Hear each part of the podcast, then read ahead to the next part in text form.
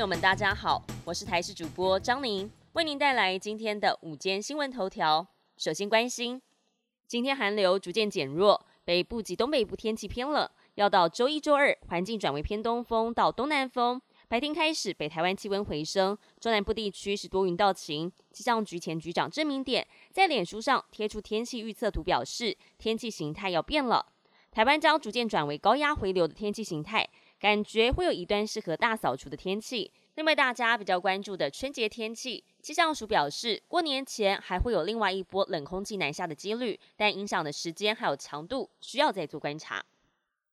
新冠疫情之后，护理师人力流失，因为没有人照顾病患，许多医院不得不关闭病房。台北市立联合医院阳明院区胸腔内科主治医师苏一峰在脸书上抛出了医院病房闲置的照片。原本的病房变成了杂物间，也因为没有护理师，医师也不用巡房。由于卫福部迟迟没有给出三班护病比入法时间表，让护理界相当的不满，直言在过年之后还会有另外一波的离职潮。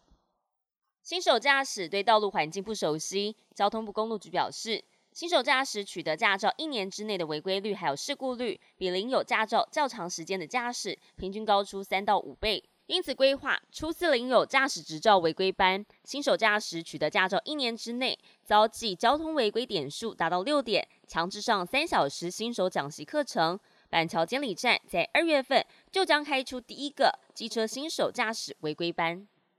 国际焦点：联合国巴勒斯坦难民救济工作署解雇了好几名遭指控参与去年十月七号对以色列攻击行动的工作人员之后。以色列表示要阻止这个人道机构参与战后加萨走廊的重建行动。根据法新社的报道，巴勒斯坦难民救济工作署宣布，因为以国指控解雇好几名员工，并承诺将彻查指控的内容，但是没有说明具体情况。目前，包括美加、英国、意大利、澳洲等国家都已经宣布暂停向这个机构提供额外的援助资金。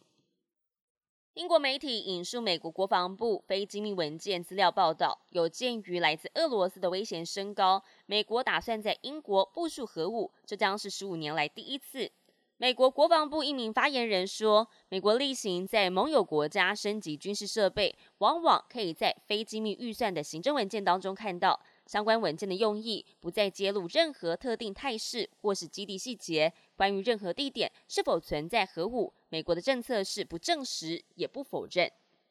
本节新闻由台视新闻制作，感谢您的收听。更多新闻内容，请持续锁定台视新闻与台视 YouTube 频道。